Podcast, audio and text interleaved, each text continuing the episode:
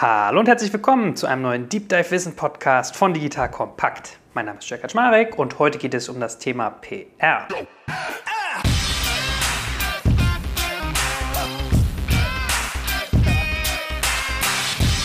Im Folgenden hörst du, wie PR genau funktioniert, was es dabei zu beachten gibt, welche Regeln es gibt und wie man sich vielleicht auch ganz geschickt aufs Radar der Medien bringen kann.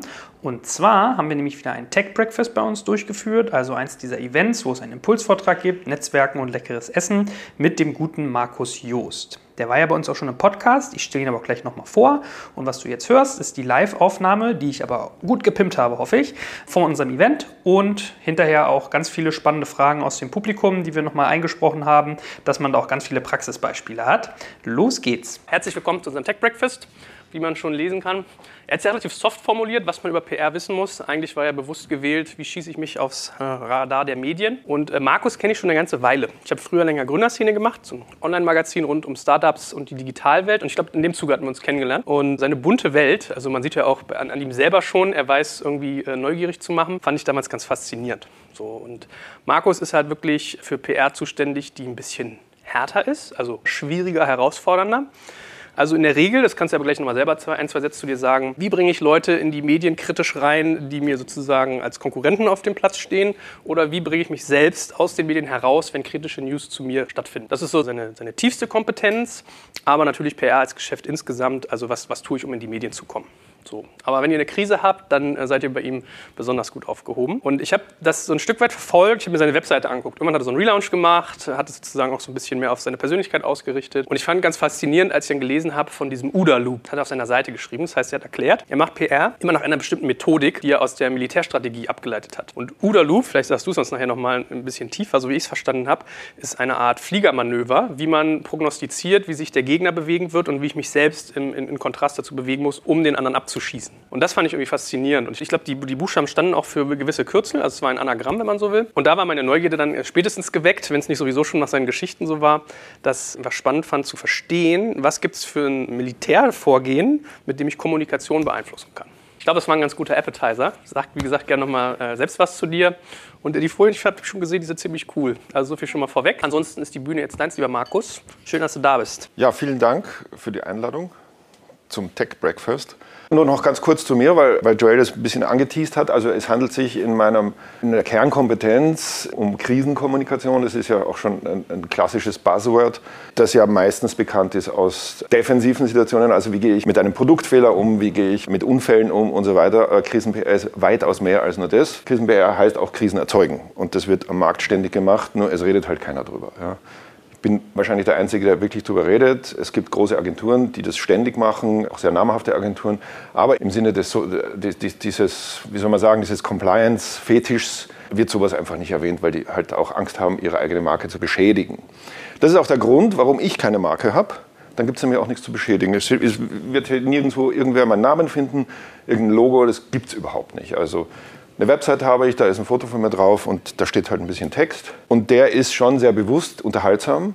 Und da sind wir eigentlich schon beim Kern des Inhalts unseres Frühstücks. Wie schaffe ich es, dass ich mich, meine Leistung, mein Unternehmen zum öffentlichen Gespräch mache? Weil, weil darum geht es ja. Also es ist PR, Public Relations, also die Beziehung mit der Öffentlichkeit, ist nichts anderes, dass ich versuche, mit der Welt ins Gespräch zu kommen, aus einem ganz bestimmten Grund. Das ist schon mal das Interessanteste dass die meisten vergessen diesen Grund, bevor sie überhaupt anfangen zu definieren, was will ich überhaupt erreichen. Werbung. Aufgepasst! Wenn du ein B2B-Unternehmen bist, möchtest du jetzt deine Sales Pipeline mit neuen B2B-Leads füllen und dafür empfehlen wir dir unseren Partner SalesViewer. SalesViewer lässt sich total einfach erklären. SalesViewer entschlüsselt nämlich Unternehmen, die deine Webseite besuchen und zeigt diese in Klarnamen an. Du und dein Team sehen also ganz genau, wer eure Webseite besucht und wofür sich diese potenziellen KundInnen interessieren. Und dann gibst du einfach Vollgas, denn du kannst diese Unternehmen dann ja zielgenau ansprechen und einfach zu neuen KundInnen machen. Im Marketing und Vertrieb ist das also eine Wahnsinnsunterstützung für die B2B-Lead-Generierung. Deshalb nutzen schon viele Marktführer wie Stepstone, Avato Systems, Spot5, Talon One oder die Vodafone-Tochter Grand Centric SalesViewer und generieren damit täglich neue B2B-Leads. Und wenn das für dich interessant ist, dann teste SalesViewer doch einfach mal kostenlos. Alles, was du dafür wissen möchtest, findest du unter folgender Weiterleitung digitalkompakt.de slash salesviewer. Und wie immer verlinke ich dir das auch auf unserer Sponsorenseite unter digitalkompakt.de slash Sponsoren. Das war's mit dem Werbespot. Also PR ist natürlich, in jedem Geschäftsmodell wird es irgendwann mal, wenn, wenn alles rund und fertig ist, jetzt, jetzt brauchen wir PR. Gut, dann sind sich alle einig, wir brauchen PR, wir machen jetzt PR, wir holen uns ein paar Agenturen und lassen die mal erklären, wie das geht und so weiter. Und ich bin ja nicht einer, der meistens zu solchen Pitches eingeladen wird. Ich bin ja meistens einer, der als Zweiter oder Dritter kommt, wenn die anderen Agenturen nichts zusammengekriegt haben. Ja. Und stelle dann fest, dass nachdem zwei oder drei Agenturen bereits verbrannt wurden und Zehntausende von Euro verschossen wurden, dass noch nie einer darüber nachgedacht hat, was man überhaupt erreichen will. Das ist das Wichtigste von allem. Man muss erstmal sich ganz im Klaren, wozu brauche ich überhaupt PR? Ja? Die Antwort, ja, damit, man, damit wir bekannter werden, das ist kein seriöser Grund. Ja? Das ist mal ganz wichtig. Ja? Ich stelle das ja bei mir selber auch, auch fest, ja, also auch als, vor kurzem, als ich eben das, diese Folien hier vorbereitet habe, gesagt, was erwarten die jetzt eigentlich? Da muss man sich echt immer selber zentrieren, weil man sprudelt so raus. Man findet ja wahnsinnig viele Sachen interessant, die man selber macht, weil sonst würde man sie auch nicht machen. Und wundert sich dann, dass das keine Sau interessiert. Das wird PR meistens falsch gemacht. Also was will ich überhaupt und warum? Will ich hier ein Produkt verkaufen? Will ich eine Persönlichkeit äh, nach vorne stellen, die abstrahlt auf das Produkt oder auf die Dienstleistung insgesamt? Bin ich in einem Verdrängungswettbewerb? Muss ich die anderen überholen, äh, zumindest in der öffentlichen Wahrnehmung, damit keiner mitkriegt, dass ich eigentlich viel kleiner bin von meinen Umsätzen und so weiter und so weiter. Also man muss da schon sehr in die Tiefe gehen, dass man eine PR-Agentur überhaupt mal briefen kann. Ja? Und da kommt es natürlich vor, dass die meisten gar nicht die Frage, also die Agenturen gar nicht die Frage stellen. Die machen halt Präsentationen. Man kennt das Phänomen ja aus, aus anderen Branchen. Da kommt der Chef, macht einen wahnsinnig guten Auftritt, weil er ein super Verkäufer ist. Man denkt sich, wow, was für geiler Typ. Also hier Unterschrift, zack, und dann kriegst du nur so die Juniorberater. Und die arbeiten natürlich nach Schema F. Ja. Nicht, weil sie doof sind, sondern weil sie halt noch keine Erfahrung haben. Weil das ist auch sehr wichtig in der PR. Du brauchst halt schon ein Gefühl, durch, viele, durch viel Scheitern und manchmal auch treffen, was funktioniert und was nicht funktioniert. Also die Schlagzeilentauglichkeit deiner Botschaft. Ja. Das klingt auch wieder so altmodisch nach, nach Print, Schlagzeile, aber es gibt ja auch im Internet Schlagzeilen. Also es gibt äh, einfach Nachrichten, die funktionieren. Das ist, und Bild, ja, Bild ist, also äh, Bilder, ähm, äh, visuelle Reize sind wahnsinnig wichtig, aber auch hier ist, ist die PR wieder erfreulicherweise eigentlich sehr traditionell geblieben. Ähm, Text ist das Wichtigste. Also Textbotschaften, ob die jetzt mündlich oder schriftlich verbreitet werden, das ist, das ist halt das Allerwichtigste. Also über die Textarbeit kommst du zu deiner Botschaft, zu dem, was du willst. Und wenn du die gefunden hast, dann, dann ist die Chance deutlich höher, dass es später flutscht. Das Ganze kann natürlich noch äh, unterstützt werden durch Bilder. Das lädt das meistens auch emotional auf. Aber Text ist das Allerwichtigste. So, so viel zur Einführung. Erste These, ihr seid langweilig. Ihr habt hart gearbeitet, auf Geld und Freizeit verzichtet und endlich geht euer Projekt an den Start.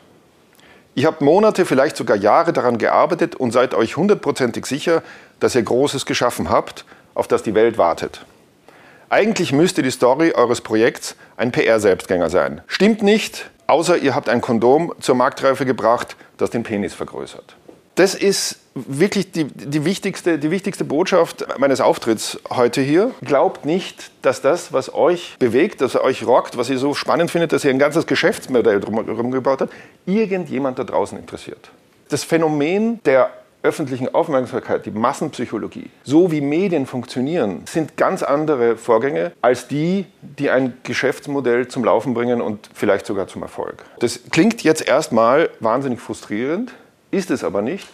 Man muss nur auf eines achten, indem man sich einfach aus seinem eigenen Geschäftsmodell, in dem man drinsteckt, an dem man verhaftet ist, das ist ja auch so ein psychologisches, so eine psychologische Zwangsjacke, ich muss mein Business nach vorne bringen. Ja? Nee, du musst das Business der Medien nach vorne bringen und dann profitierst du davon. Du musst das Geschäftsmodell der Medien verstehen, ist gar nicht so schwer. Es ist wahrscheinlich eines der simpelsten Geschäftsmodelle überhaupt auf der Welt. Ja? Und dann kommst du mit denen ins Gespräch. Dann gehen auch alle Türen auf, dann kriegst du auch alles, was du willst. Das ist das Allerwichtigste. Aber mit Zwang, sag ich bin so toll, weil, und ihr müsst es jetzt schreiben, das funktioniert einfach nicht. Schaut euch einfach genau an, was, über was die sonst so berichten und überlegt euch, wie passt eure Story da rein und wenn ihr, wenn ihr nichts findet, dann müsst ihr halt eine Story erfinden. Das heißt nicht, dass man lügt. Ich warne grundsätzlich vor Lüge. Funktioniert nie geht immer nach hinten los. Ja, ist nur eine Frage der Zeit. Aber man kann inszenieren. Das ist dann keine Lüge. Man kann halt Dinge in seinem Unternehmen äh, nach vorne stellen, die eigentlich gar nicht wichtig sind, äh, aber weil sie halt narrativ total lustig oder erschütternd oder überraschend sind, dann ist das quasi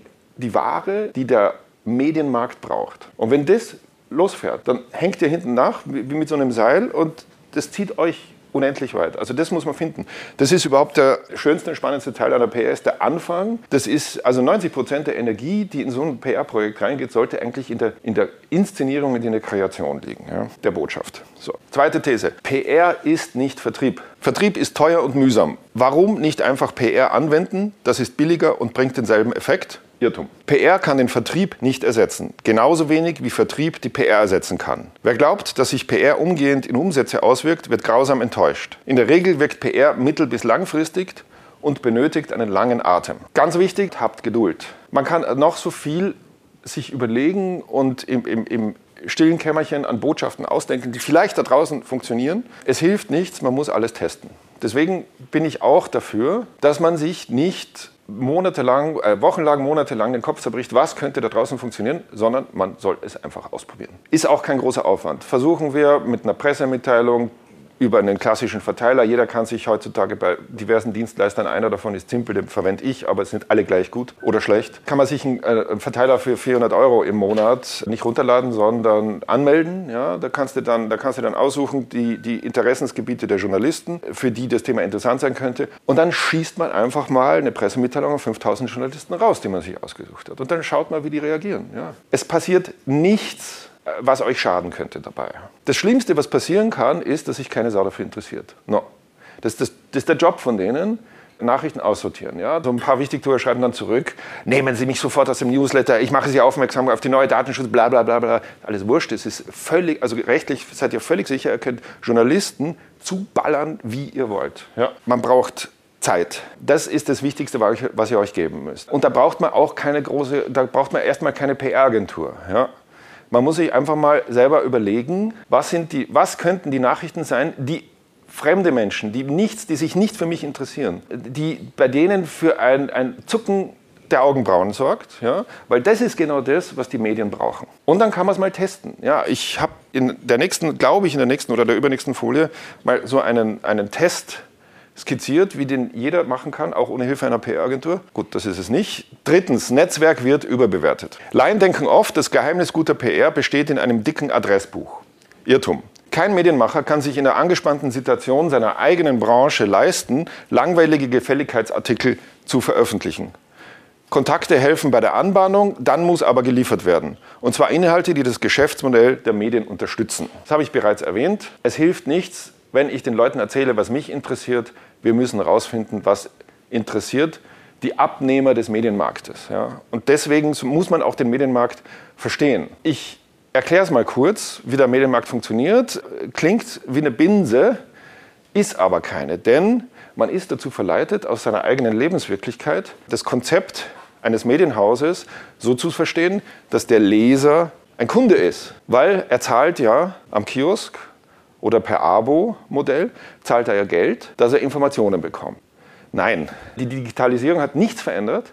Es war schon immer so, dass die Erlöse aus dem Vertrieb von Medienhäusern nur ein Bruchteil der Gesamteinnahmen waren. Das war sozusagen, man, man, man nannte das, ich habe früher auch in Verlagen gearbeitet, Druckkostenbeitrag. In guten Zeiten war der natürlich höher, jetzt ist es ganz schlimm, aber im Grunde genommen war der Leser nie Kunde, der war nämlich Ware. Nachrichten sind nicht die Ware. Nachrichten sind einfach, das sind die Lockmittel, um Leser zu holen, die ich dann an die Werbewirtschaft verkaufe. Ein Medienhaus handelt mit Lesern und bietet es den großen Buchungsagenturen, die es da so draußen gibt, beziehungsweise Werbenetzwerken an und sagt, pass mal auf, ich habe hier 100.000 Leser am Tag oder ich habe 200.000 äh, Uniques, deswegen ist mein Bannerpreis so und so. Kennt man vergisst man aber oft, dass der Kunde ganz woanders sitzt als dort, wo man glaubt. So. Und um diese Leser zu kriegen, damit die Medienhäuser ihre Leser an die, an die Markenindustrie weiterverkaufen können, das müsst ihr unterstützen. Viertens, was sind das für Inhalte? Vergesst, was ihr selber spannend findet. Sorgt dafür, dass jemand von außen auf euch blickt und zeigt, in welchen Details PR-Potenzial steckt. Wenn ihr zu geizig für einen Berater seid, dann testet eure Story an jedem aus, der mit euch spricht. Ihr werdet sofort merken, wenn irgendwas Interessantes dabei ist. Das muss man dann zerlegen und in fiktive Überschriften fassen. So nähert man sich einer guten PR-Story. Fünftens, was heißt es? Die Antwort, gute PR funktioniert wie Klatsch. Wenn das Weitererzählpotenzial eurer Story groß genug ist, entfaltet sich Energie, und die Botschaft verbreitet sich wie von selbst. Dann muss man auch nicht mehr bagern und betteln, dass irgendwer über euch schreibt. Testet eure Story-Idee in einer überfüllten Trambahn oder einer Bar, wo tausende Reize für Ablenkung sorgen. Das funktioniert wirklich. Wenn ihr dort die Aufmerksamkeit eures Gegenübers gewinnt und der mehr wissen will, habt ihr eine gute Story. Es, ist, es, es funktioniert wirklich. Ich habe das früher, als ich bei Zeitungen und Zeitschriften gemacht habe, habe ich selber das einfach ausprobiert. Ich habe zu Hause meiner Freundin erzählt, an was ich heute gearbeitet habe, was für Geschichten wir machen. Ja? Und ähm, vieles davon ja, hat niemanden interessiert, aber bei, bei manchen Stories gab es dann, ah, interessant, erzähl mehr. Und das ist dann der Augenblick, wo man, wo man ansetzen muss. Das muss noch nicht das Endprodukt, also es muss noch nicht eure, eure Botschaft sein, die dann da draußen als PR funktioniert, aber es ist der, der wichtigste und erste Schritt, dass ihr sowas identifiziert. Das war jetzt mal eine grundsätzliche Einführung. Ich glaube, das Wichtigste ist auch erschreckend einfach. Man muss einfach dort reinhorchen, wo man landen will, nämlich beim Publikum. Man muss einen Markttest machen seiner Botschaft. Was ganz Simples, sowas, was ihr wahrscheinlich alles in, eurer eigenen, in eurem eigenen Business schon längst kennt und schon längst gemacht hat, das muss man auch mit PR-Botschaften machen. Sechstens, was gibt es denn sonst noch an Möglichkeiten? Es gibt ein paar Tricks, wie man eine lahme Story in Fahrt bringt. Dazu gehört aber Mut und aus Erfahrung weiß ich, dass die meisten den nicht haben.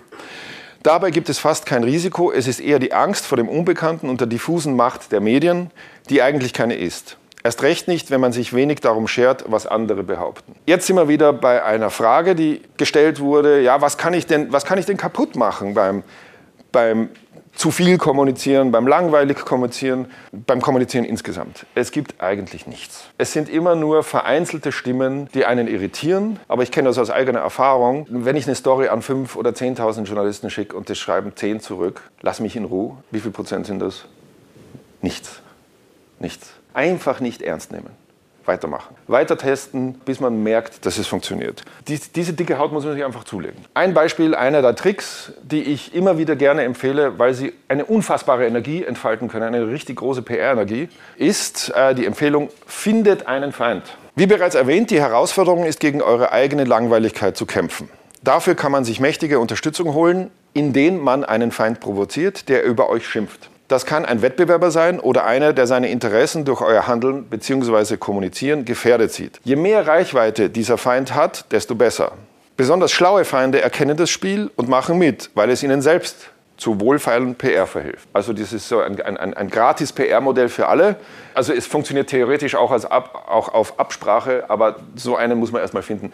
Die findet man eher zufällig, wenn man nämlich losschießt und, und es meldet sich plötzlich einer, der sich betroffen fühlt und irgendwann merkt er, ja, der hat das doch alles längst durchschaut und jetzt lass uns mal spielen. Lass uns diese Inszenierung voll ausleben. Ich habe das selbst mal ausprobiert mit einem sehr kleinen, schmal budgetierten Startup in Potsdam aus der Reisebranche, wie man möglichst schnell auf seine eigene, ja, relativ langweilige Dienstleistung. Es ging da um Kostenerstattung für verspätete Flüge. Das Thema war damals noch nicht so, wie es heute ist. Heute ist es, wird das EU geregelt und, und haben sich auch Politiker draufgesetzt und so weiter und so weiter. Und, und, und da war die Frage, na, wie, wie kommt man mit diesem sehr komplexen Thema, kommt man relativ schnell auf Flughöhe. Und dann haben wir uns überlegt, naja, wer, wer ist denn, das, wer ist denn der, der größte Kommunikator in, dieser, in, in, in der Reisebranche? Ja? Und da kommt man relativ schnell auf Michael O'Leary. Das ist ein Genie, der hat das, der hat, der braucht auch keine PR-Agentur, ich weiß gar nicht, ob er eine hat, aber der weiß eigentlich, wie man mit den Medien spielt, wie man provoziert. Als er dann, als er damals vor vielen Jahren, als er gesagt hat, okay, wir überlegen gerade, ob wir, ob wir einen Euro für die Toilettenbenutzung im, im Flugzeug äh, verwenden. Das war geniale PR. Da schimpft jeder, aber der Mann hat dafür gesorgt, dass seine Dienstleistung und dass die Kernkompetenz seines Produkts, nämlich Billigkeit, dass die in aller Munde war. Also von dem kann man wahnsinnig viel lernen. Gut, wir haben, ähm, wir haben dann äh, so ein paar öffentlich bekannte Daten hergenommen. Es gibt amtliche Stellen, die einfach die Verspätungen der, der Linien in Europa äh, addieren und Statistiken rausgeben, die bis dahin niemanden interessiert hat. Und da kam relativ schnell drauf, dass, dass Ryanair die meistverspätete Linie Europas ist. Und äh, in Kombination mit dem Vorwurf der Mitarbeiterausbeutung war das natürlich, da musste man schon noch ein bisschen formatieren und basteln, damit es schön einfach wird. Aber als wir dann damit rausgegangen sind, es war ein offener Brief von der Potsdamer Unternehmerin, ich als Mutter habe schon so viel Lebenszeit auf Flug Flughäfen verbracht, weil du zu spät gekommen bist und meine Kinder haben auf mich gewartet zu Hause. Das war dann, das hat dann wirklich funktioniert. Es hat voll gefunden. Es hat nicht, es hat nicht viel Arbeit gekostet. Ja. Damit war das war die Dame und das Unternehmen, das sie inzwischen für sehr viel Geld verkauft hat, in aller Munde. Also, es ist nichts Schlimmes. Es kann einem nichts passieren. Es gibt so ein paar Sachen, auf die man aufpassen muss. Wie bereits erwähnt, niemals lügen. Wenn jemand über mich falsche Sachen behauptet, dann wird er natürlich von Anwälten zugeballert. Das, das, muss man einfach, sonst setzt sich das fest. Man muss schon, und da hilft es natürlich, jemanden an der Seite zu, zu haben, der journalistische Grundkenntnisse hat und im Äußerungsrecht halbwegs bewandert ist. Und zur Not lasst man da nochmal einen Medienanwalt drüber schauen, bevor man über andere Menschen kommuniziert, die sich dann hoffentlich wehren, um unglaubliche Gratis-PR oder sagen wir mal Halbgratis-PR, weil Anwalt kostet auch Geld, für euch zu machen. Nächster Trick. Erfindet ein Problem. Medien machen keine Schönwetter-PR, das bringt keine Auflagen bzw. Klicks. Kennt man? Wen interessiert es bitte, dass es mir super geht? Ja? Wer will, dass jeder weiß, wie gut es ihm geht, ist hier fehl am Platz. Medien brauchen Dramatik. Wer die liefert, erntet Aufmerksamkeit und profitiert vom Erfolg seiner Story. Überlegt euch, welches Problem in eurer Firma euch zu großer Aufmerksamkeit verhilft. Dann seid ihr im Gespräch und man interessiert sich auch für eure Firma und für euch. Jeder hat Probleme, keiner redet gerne darüber, aber es lohnt sich mal genau drauf zu schauen, was sind denn das überhaupt für Probleme. Ähm, erstens einmal, erste Voraussetzung, um mit eigenen Problemen in die Öffentlichkeitsarbeit zu gehen, ja, schadet, mir, schadet es meinem Geschäft, wenn ich das jetzt weitererzähle. Aber ein Großteil der Probleme, und das ist jetzt auch ein Erfahrungswert, 95 Prozent aller Probleme, die man hat, kennt jeder andere auch. Man muss das halt irgendwie formatieren. Und das ist jetzt auch wieder ein guter, ein guter Hinweis. Das Witzige ist ja, dass beim Publikum da draußen das absolut neue, Unbekannte ja gar nicht funktioniert. Es funktioniert nämlich nur das, was ich schon immer gesagt habe. Das ist ja auch das Phänomen, dass viele Leute glauben, dass sie, wenn sie Medien konsumieren, eine neue Sicht auf Dinge erhalten. Also ich lese, früher hat man gesagt, ich lese die Zeitung, damit ich mir meine Meinung bilde. Ja, also große, große äh, Werbekampagnen von, von Medienhäusern basieren auf diesem Irrtum. Keiner konsumiert Medien, um etwas Neues zu erfahren. Warum greife ich zum Handy und schaue mir die neuesten News an? Weil ich bestätigt werden will in meinem Weltbild. Das ist eine grausame Spirale und man muss sich auch mit Gewalt daraus befreien. Das ist jetzt äh, schon Medienphilosophie und ich hör gleich damit auf. Aber wenn es so wäre, dass man Medien konsumiert, um eine andere Sicht zu gewinnen,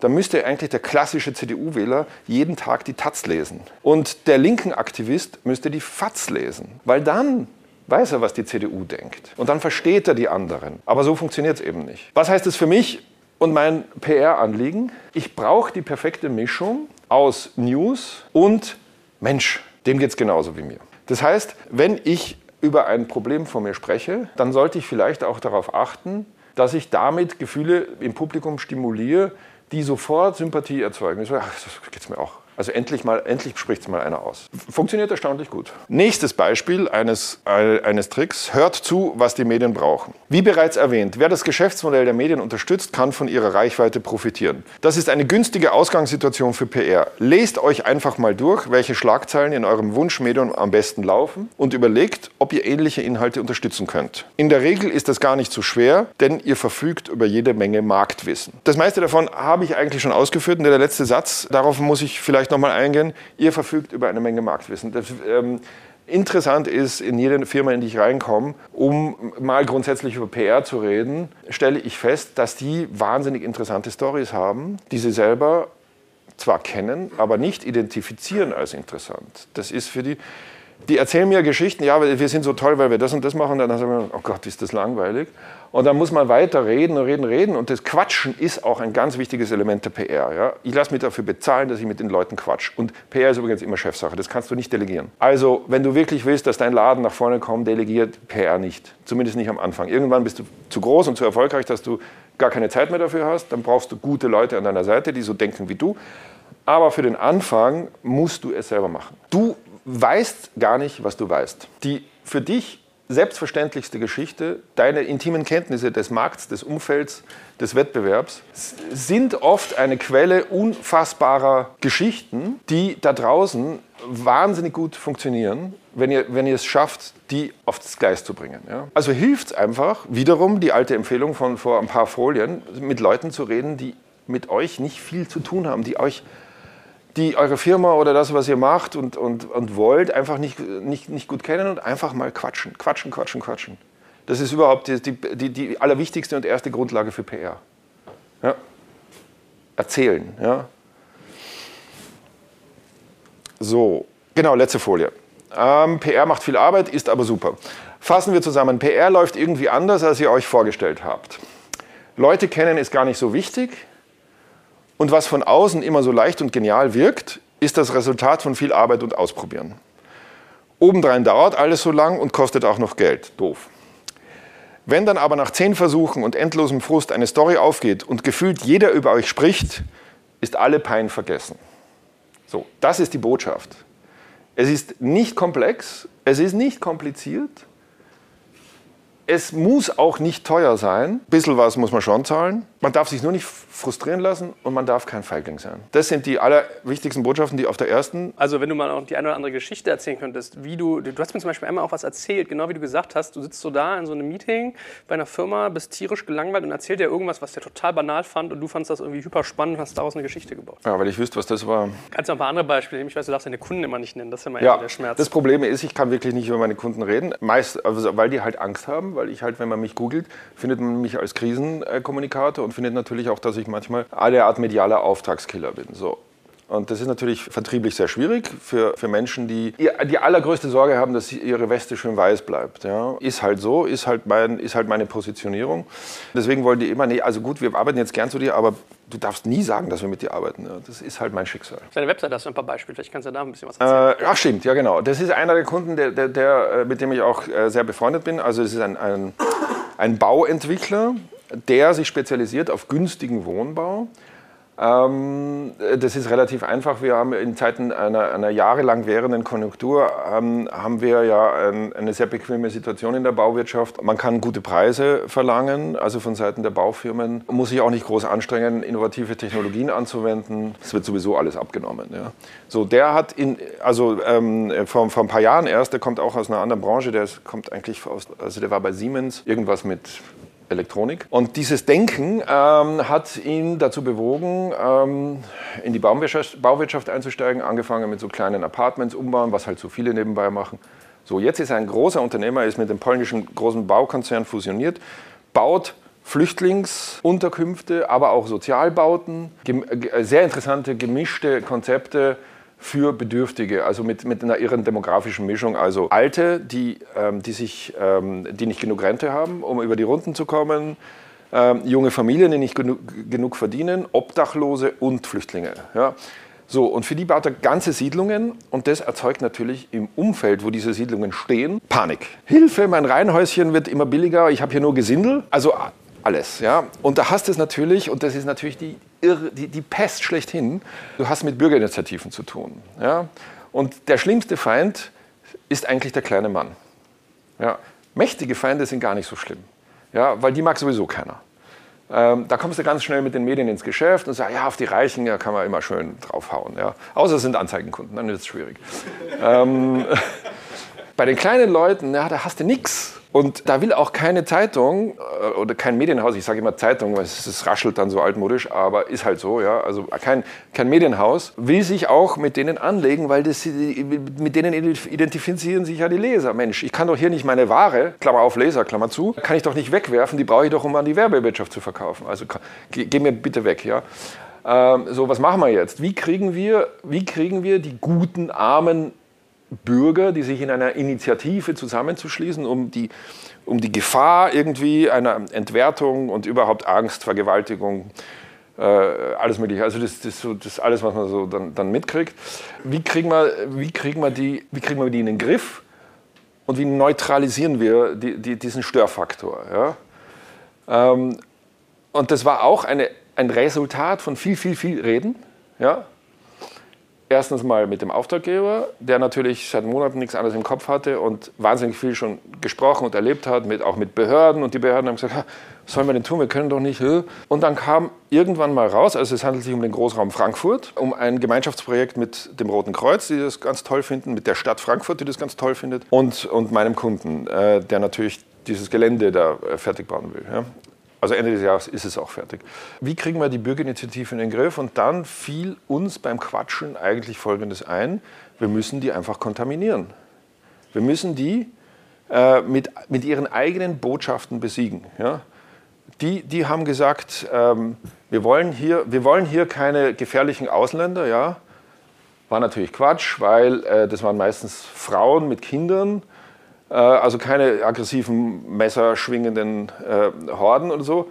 Aber das, da kommst du nicht durch das hat, da hast du keine Chance mit dieser Botschaft. Ja? Wenn der andere als erstes kommuniziert, das ist übrigens auch ein Tipp, den ich immer, man muss immer Erster sein. Da lieber schnell sein und noch nicht so genau wissen, was man sagt, aber Geschwindigkeit ist ein enorme, äh, eine, eine wirklich wichtige Empfehlung.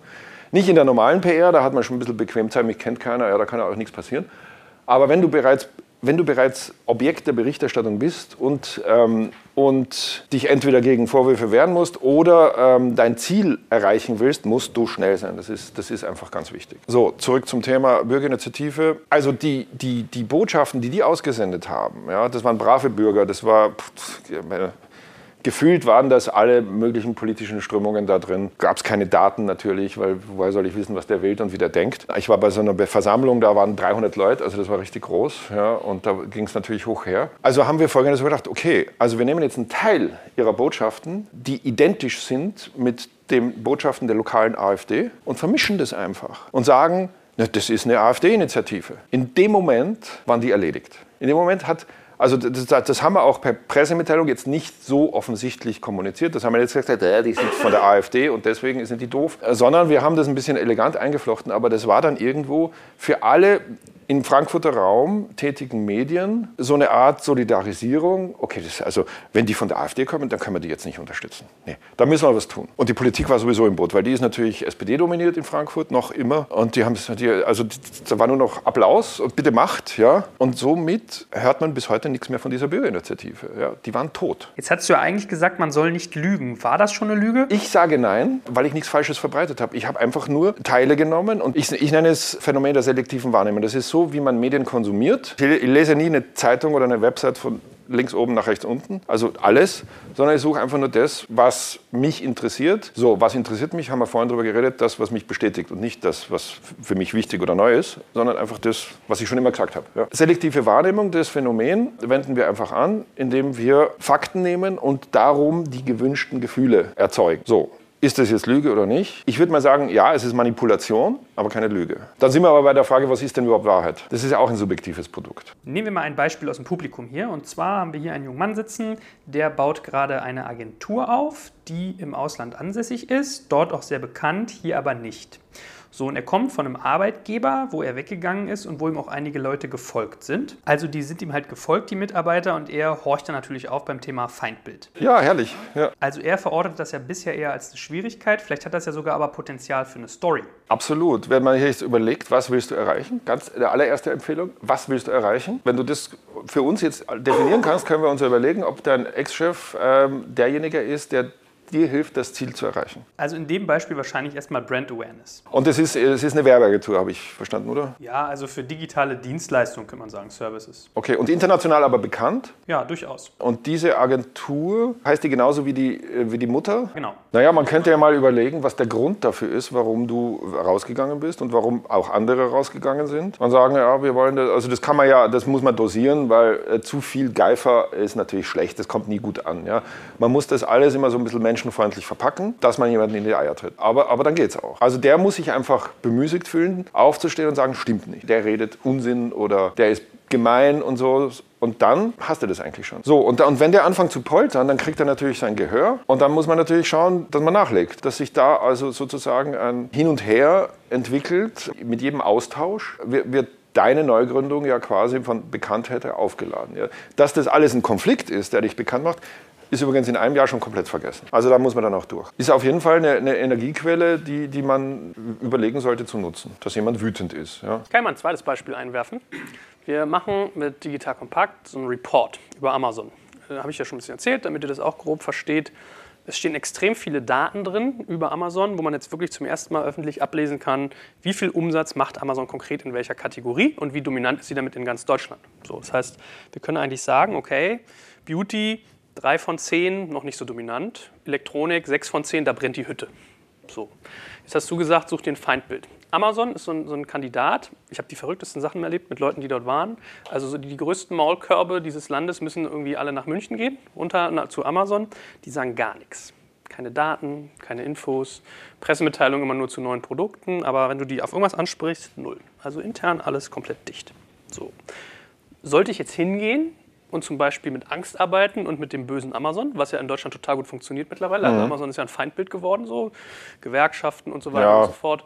Oder schießt man sich damit zum Beispiel nur selbst ins Knie? Also ins Knie wirst du, glaube ich, nicht schießen, aber äh, sich Feinde zu suchen, die sowieso schon jeder als Feind hat, das ist dann wieder, na, jetzt versucht der es halt auch. Ja. Also man muss sich schon Feinde, äh, Feinde, die noch nicht so richtig eingeführt sind als Feinde, suchen. Man kann ja auch mal komplett umdrehen, man kann ja auch Amazon mal verteidigen und sagen, was die alles gut gemacht haben. Das wäre das wär zum Beispiel auch mal was Neues. Aber hattest du nicht gesagt, der Leser will immer bestätigt werden und nicht was Neues kennenlernen? Es gibt noch einen zweiten Trigger, nämlich Überraschung. Wenn, man, wenn jemand, der, der wirklich historisch schon als böser dasteht, wenn der auf einmal von jemandem als lieb und gut bezeichnet wird, dann schaut man auf jeden Fall mal hin. Was dabei rauskommt, weiß ich nicht, aber es wäre zumindest ein Versuch wert. Wenn du da noch reinmischt etwas, was Amazon ums Verrecken nicht rausgeben will, nämlich Daten, die, so wie ich verstanden habe, erzeugt ihr ja Daten. Also quasi ihr schafft eine ungewollte Transparenz, also beim, beim Objekt ungewollte Transparenz. Das ist natürlich auch ein super Cocktail, weil du hast etwas, was die total stört, nämlich Transparenz und sagst noch dazu, das sind die Guten. Wie die darauf reagieren, wäre auch mal interessant. Also Feindbild funktioniert nicht immer. Es ist halt langweilig, ja. Auf jemanden, auf den jeder einprügelt, auch einzuprügeln. Was ist der Sinn der ganzen Aktion? Dass man dich sieht. Aber wenn da schon zehn stehen und drauf einschlagen und du stellst dich dazu und schlagst mit, fällst du dann auf? Nee. Ich gebe mal noch ein weiteres Beispiel aus dem Publikum wieder, zum Wiederholen quasi. Wir haben hier jemanden, der baut eine Steuersoftware für Arbeitnehmer.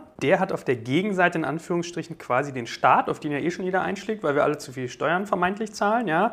Und vielleicht noch die Steuerberater, wo man sich aber auch was einfallen lassen müsste, dass die darauf reagiert, wenn man die kritisiert. Könnte man da jetzt zum Beispiel die gleiche Strategie fahren, dass man etwas Positivem kommt, dass man auf einmal den Staat für sein Steuerverhalten lobt? Absolut. Da findet man sicher was und so ein paar Aspekte, also die auch wirklich lobenswert sind. Damit kann man es mal probieren. Ja. Also das Umfeld ist ja emotional hoch aufgeladen. Das ist ja, also das ist ja für die PR ideal, weil jeder ist betroffen. Das ist ja nicht so, dass, also wenn ich jetzt kein Diesel war, interessiert mich das alles relativ wenig, was, was da abgeht. Ja. Aber bei dir ist jeder betroffen. Und da kann man sich mal echt schön gemütlich überlegen, was mache ich denn? Welches Soap? Ich kann ja mal loben, dann kann ich wieder schimpfen.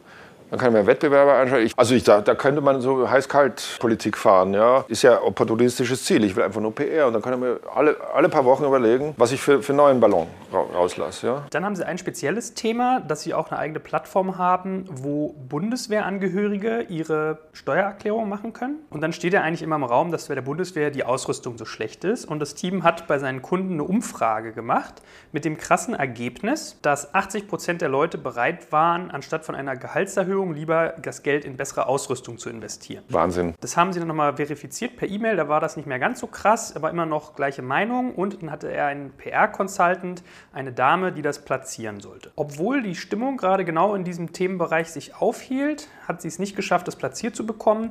Da wurde zwar mit der Bild-Zeitung hin und her diskutiert, vor allem hat sie es nicht geschafft, das Unternehmen als glaubwürdigen Absender dieser Botschaft zu platzieren, obwohl das Thema eigentlich so viel Brisanz hat und auch so ein gewisses Momentum. Das ist eine gute Story. Also ohne, ohne zu wissen, wer euch jetzt beraten hat, es ist also manchmal wirklich so, dass Dinge nicht funktionieren. Deswegen es war wichtig, dass ich es ausprobiert habe. Vielleicht hat die Dame alles richtig gemacht und trotzdem funktioniert es nicht. Aber äh, man muss einfach dranbleiben. Und in dem Fall, wenn man noch nicht genug ernst genommen wird als Meldungsgeber, das ist das juristische Wort dafür, kann man sich ja einen suchen, wie zum Beispiel einen Bundestagsabgeordneten. Die brauchen immer PR. Sagen wir mal so, 20 oder 30 Prozent von denen verstehen auch PR, die kennen das Spiel. Wenn du dir mal überlegst, also wenn, wenn du gerade nicht aus Berlin bist, sondern von irgendwo kommst, dann kommst du aus einem Wahlkreis und da gibt es einen Abgeordneten und da kann man mal im Büro fragen, wie ist denn das so? Habt ihr Interesse an einer kleinen Kampagne, politischen Kampagne und so weiter? Oder man, man googelt sich die Leute zusammen aus dem Bundestag, die sich mit Bundeswehr, also die Bundeswehr kritisch sind, ja, die freuen sich über neuen Stoff. So kann man dealen, ja? weil das Geschäftsmodell ist ja relativ ähnlich zu den Medien. Also das Abgeordnetengeschäftsmodell ist ja dasselbe wie Medien. Du brauchst halt Wähler, das ist deine Ware und die machen dich mächtiger, wenn sie in deinem Wahlkreis dich wählen. Hast du so Merkmale, was eine Geschichte interessant macht? Bei mir ist sowas, wenn ich sie gut finde, dann ist sie interessant. Aber das ist halt so, so Übung. Ja? Ich habe halt 15 Jahre in Redaktionen gesessen und habe mir überlegt, machen wir oder machen wir nicht. Ja? Worauf gucken die? Also man kennt ja so dieses Tittentiere-Temperament oder wie das? Ja, sie sind so Tiere Tote, so. Ja, ja.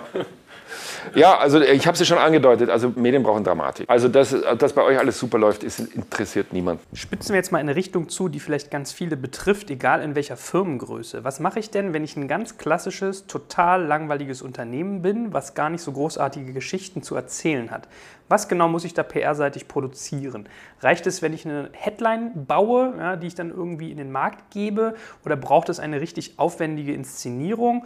Und bestimmt besteht auch oft die Sorge, dass das vielleicht wie so ein Luftballon irgendwann auch platzen könnte, dass man etwas inszeniert, was man dann aber nicht einhalten kann, weil man halt so ein Stück weit in Anführungsstrichen langweiliges Unternehmen ist.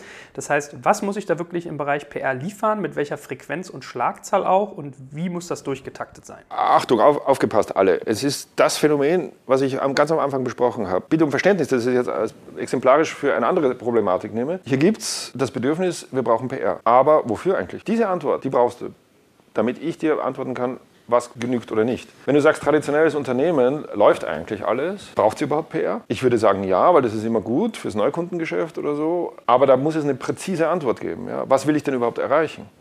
Wenn ich mir jetzt anschaue, es gibt ein sehr schönes Beispiel, ich mache mit denen kein Business, deswegen kann ich total easy drüber reden, das ist die Firma Fiesmann. Da läuft alles super. Aber die haben irgendwie erkannt, pass mal auf, irgendwann mit, mit, mit diesen äh, fossilen Brennstoffen, die wir da verheizen, irgendwann ist es zu Ende. Es läuft alles super und geht natürlich noch, noch wenn, wenn schön weiter abgeholzt wird und Kohle und so, es ist alles cool. Ja, aber irgendwann ist vorbei. So, wir brauchen einen innovativen Ruf. Dann haben die so eine Digitalabteilung. Es ist immer schön, wenn man sagt Digitaltochter, ja. So, und das hat aber auch nicht gereicht, weil dafür waren sie schon zu spät. Da haben schon alle anderen auch eine Digitaltochter gemacht. Und dann haben sie den Firmenerben genommen, den Maximilian Fiesmann, und haben den in der Kommunikation nach vorne gestellt und haben eine reine Persönlichkeitsvermarktung gemacht. Also ich kann mich an nichts erinnern, was der gesagt hat, aber ich weiß, dass es ihn gibt und äh, ich weiß, wie er ausschaut. Und das ist eigentlich schon super. Dadurch hat Fiesmann einen fortschrittlichen Ruf gewonnen. Ja. Keine Ahnung, was die machen. Du hast ein diffuses Gefühl, dass deine Leute PR brauchen brauchen könnten? Okay, dann wäre die nächste Frage oder die nächste Antwort, die die geben müssten, wofür. Aber wenn du schon in, in deiner Position dort, die ich nehme mal an, jetzt nicht die Geschäftsführung ist, ja, du schon das Gefühl hast, dass die Firma was tun muss, dann ist da schon was dran, weil du bist ja an der Front. Die merken das wahrscheinlich viel später. Schauen sich irgendwelche Zahlen an und denken sich, ups. Naja, die Frage ist ja dann, und ich frage jetzt mal bewusst etwas naiv, Image könnte ja ein Thema sein, also sein Image zu steigern in einem Markt, der wahrscheinlich von vielen sehr, sehr ähnlichen Wettbewerbern geprägt ist.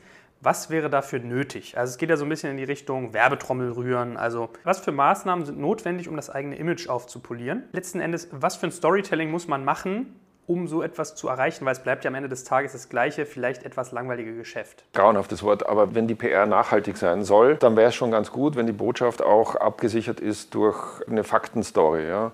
Aber bei so einem Unternehmen findet man die relativ schnell. Man muss halt einfach reingehen. Das fällt jetzt natürlich Betriebsangehörigen schwer, aber man muss da wirklich so mit, einem, mit einer Grundnaivität reingehen. Was macht sie hier eigentlich? Ja, was macht sie eigentlich? Ach so, ja, ja. Und so, und so richtige dumme Fragen stellen, also so wie ein Journalist. Das ist halt dann ein Vorteil, wenn man Journalist war, weil man ja jeden Tag, also bei einer Tageszeitung, hat man ja oft mit, jeden Tag mit einer anderen Branche zu tun. Ja. Irgendwann kriegt man ein Gefühl für die eine oder andere Branche, aber das ist gar nicht so gut. Und man muss halt ganz, ganz kinderleichte Fragen stellen. In diesen Gesprächen, und das sage ich auch wieder, quatschen. Quatschen ist unterbewertet. Man muss einfach quatschen, quatschen, quatschen. Und so stößt man auf wirklich Perlen der PR. Das ist unglaublich. Dann wiederhole ich nochmal eine Frage hier aus dem Publikum. Also, wir haben einen jungen Mann hier sitzen, der in einem Startup arbeitet, die gerade eine Finanzierungsrunde aufnehmen. Er muss jetzt natürlich Begehrlichkeiten wecken bei Investoren. Wir sprechen von einer Summe so um die 5 Millionen Euro. Und die Zielgruppe dafür ist natürlich verhältnismäßig spitz, bei gleichzeitig relativ hohem Wettbewerb unter den Startups. Und er fragt sich nun, inwieweit es lohnenswert ist, Aufwand in PR reinzustecken oder ob der Streuverlust dort einfach zu groß ist? Puh, das kann man erst nachher sagen. Es gibt keine seriöse Antwort darauf. Es gibt ja Leute, die sowieso schon die direkte Ansprache machen, die, die bei euch IR machen, ja, also Investor Relations, dass die Termine machen so, und pitchen und bla bla bla. Also das ist alles anders. Aber um die zu unterstützen, damit, wenn die dort anklopfen, äh, eine, eine höhere Flughöhe haben, wenn die da reingehen, könnte es schon Sinn machen, dass man vorher in den Medien für Rummel sorgt. Ja, und es ist halt immer noch so, dass die Leute, wenn sie jemanden schon kennen aus den Medien oder eine Firma oder ein Projekt schon kennen, natürlich eine ganz andere Wertschätzung haben und viel mehr Aufmerksamkeit mobilisieren, wenn ein Kollege von dir kommt und sagt, ich hätte da gerne ein bisschen Geld. Das ist ja meine Seite eigentlich. Ne? Also eigentlich war ich ja irgendwie jahrelang da, wo du hin willst, weil der Charme ist ja bei deinem Thema, hast du ja gefühlt fünf Magazine hierzulande und vielleicht nochmal zehn im Ausland, die für dich relevant sind. Also Gründerszene, deutsche Startups, Berlin Valley, Internet World Business und vielleicht noch T3N. So, wenn du es gut machst, Handelsblatt oder Vivo. So, und wenn du jetzt zu uns gekommen wärst und sagst, hey, guck mal, wir machen gerade Finanzierungsfonds, eigentlich wärst du zu mir immer erst danach gekommen. Du bist bei uns hast du Raster. Also bei Jonas hätten wir Raster okay, Firma interessant, nee, arschlangweilig, hm. Summe interessant, boah, normal. Investor interessant, ah, okay, da ist Index drin, Wahnsinn. Dann, dann wärst du zum Beispiel, wenn irgendeins von denen gezündet hätte, wärst du aufs Radar gekommen. So, und ich habe gerade den Fall gehabt, dass mir ein Bekannter geschrieben hat, den ich noch früher von Team Europe kenne, unser Investor damals, der meinte, ja, ich habe jetzt mit meiner Schwester eine neue Firma gemacht, die heißt, ich glaube, Kajaks oder so ähnlich. Wir verkaufen Rucksäcke, die aus recycelten PET-Flaschen sind. Neun Flaschen geben einen Rucksack, wir machen jetzt eine Crowdfunding-Kampagne, was würdest du denn empfehlen, wie ich PR mache? Ich will zu Gründerszene rein. Also eigentlich so ein bisschen dein Klassiker, nur dass er sozusagen äh, die, die Menschen sucht als Investoren und nicht irgendwelche VCs. Und dann musst du immer sagen, ob ich mir das Richtige geraten habe, du bist ja der Experte. Verfängt natürlich ein Stück weit wegen der ganzen Plastikdebatte, bla bla, PT, mm. Recycling, la la. Aber ich habe ja jetzt eben auch gesagt, so, du überleg doch halt, dass du gar nicht immer direkt nur deine Firma irgendwie inszenierst, sondern dich als Person. Also das wäre eigentlich so die Max-Fissmann-Kiste. Das heißt, ich weiß nicht, was ihr jetzt macht, aber sagen wir mal, ihr seid ein Fintech oder so, dann ist dann manchmal die Aufgabe zu sagen, okay, ich habe hier irgendwie den einen Vortoner, der sich so als der Papst für Fintech inszeniert, definiert, den man vielleicht irgendwie zu Thema XYZ mit reinnimmt, irgendwas, was gerade knallt, weiß ich, Blockchain, dass du so das Thema nimmst, sagst, ich bin Experte beim Thema Y, guck mal, wenn du, da gehen ja die Medien nach. Also mir war es ja, immer so. Witzig, also da kommen wir jetzt nochmal gleich drauf zurück, aber diese Plastikflaschengeschichte, die kenne ich überhaupt nicht, ich finde die unfassbar. War der erfolgreich in seiner PR? Äh, der kam zu Gründerszene, witzigerweise, ja. Also wenn das als erfolgreich gilt, ja. Ja, ja. Nee, aber da denke ich natürlich sofort, also die haben recycelte Plastikflaschen als, als Rohstoff genommen, um die, diese PVC-Rucksäcke zu machen.